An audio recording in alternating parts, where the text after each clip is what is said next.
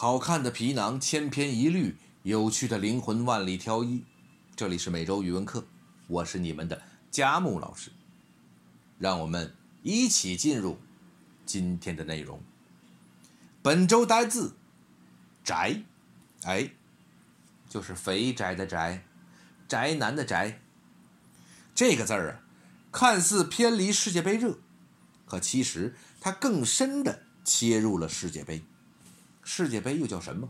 肥宅快乐杯嘛，它跟世界杯有关，跟肥宅文化有关，跟肥宅快乐水、肥宅快乐鸡都有关。周三那天，京城高温超过三十八度，热成这样，你不宅在家里，喝着肥宅快乐水，吃着肥宅快乐餐，冲着肥宅快乐浪，顺便在朋友圈扮一下伪球迷。真把自己当顺风吗？肥宅快乐是二零一八年起在 A C G 圈内的流行用语。顾名思义，能被冠以“肥宅快乐”的名词儿，都是能让肥宅一族群体感到快乐的事物。尽管“肥宅”这一称呼最开始只局限于沉迷在 A C G N，也就是动画、漫画、游戏、小说。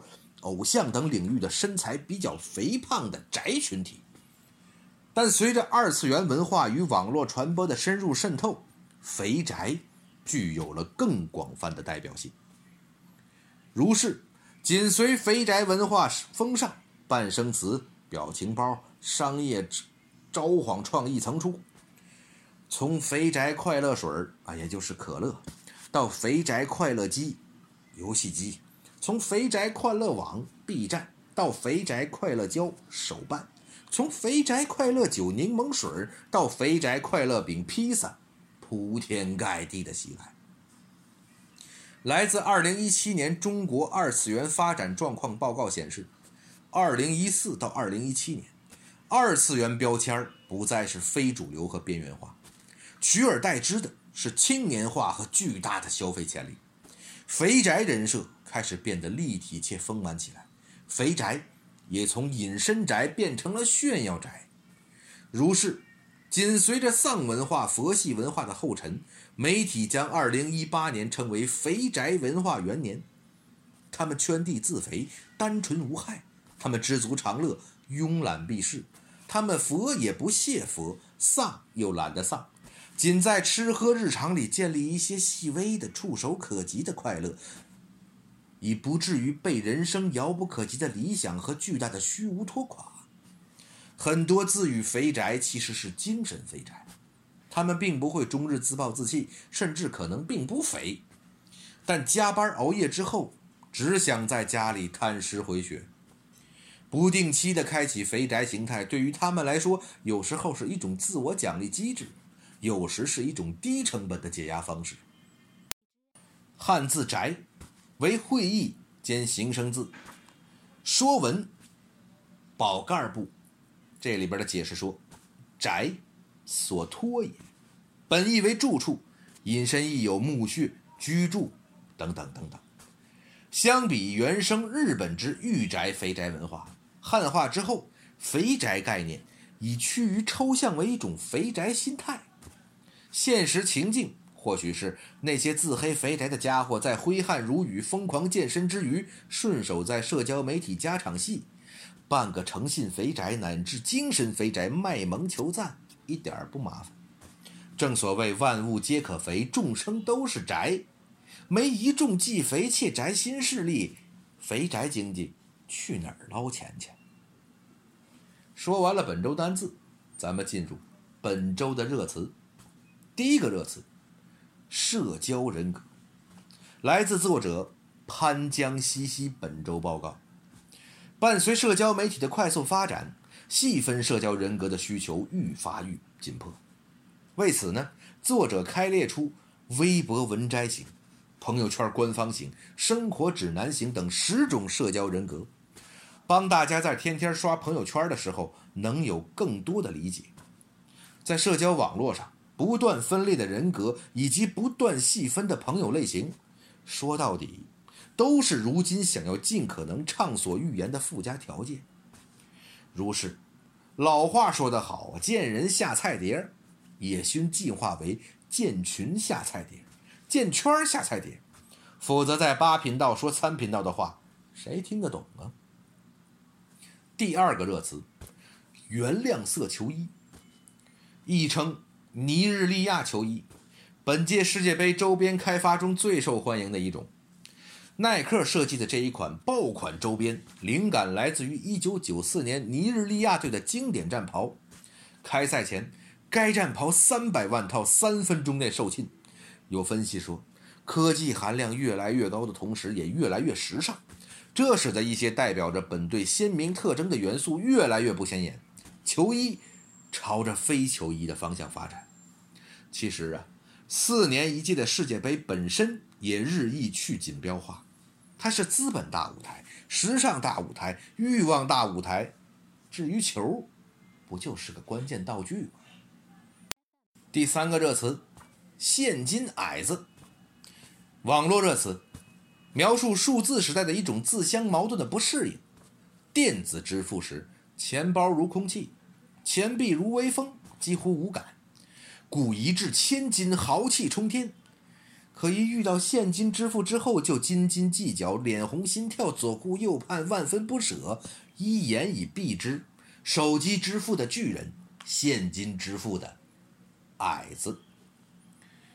接下来，我们进入本周的金句。第一个句子：莎士比亚要是活着，也得陪我们把这出戏演完。来自澎湃记者顾天丽的报道。语出导演姜文谈及新剧《马拉松式打磨剧本》，姜文说：“我也知道‘更好是好的敌人’这句话，我的确在心里不能接受。我两年前写的写好的剧本在这，你们拍去吧。莎士比亚死了也没办法，活着也得陪我把这个戏演完。”江导人设嚣张，气质的呈现大部分来自他创作的角色。小部分来自他的谈吐，这个把棺材里沙翁揪出来陪绑的想象，恐怕也只有他敢想了。第二个金句，要持续热闹，还得我们伪球迷呀。语出作家桑格格微博，真球迷用情太深，容易心如死灰。要持续热闹，还得我们伪球迷。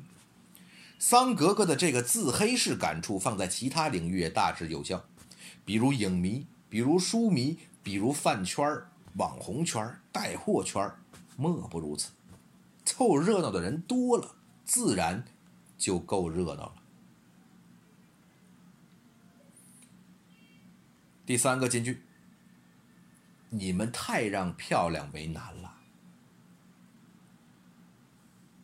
这句话呢，出自网友。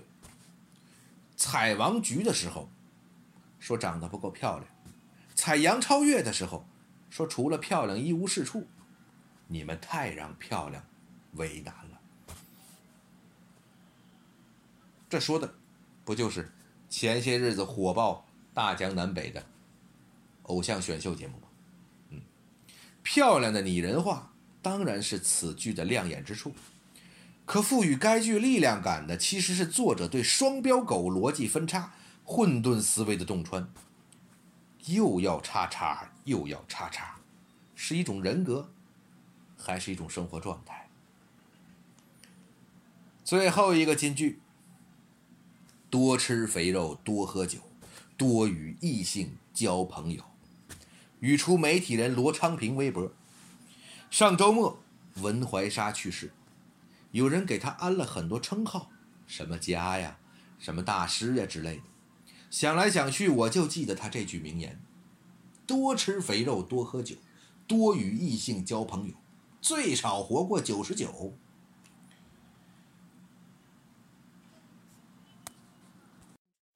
作家贾佳说：“他只相信葛剑雄的一个评价。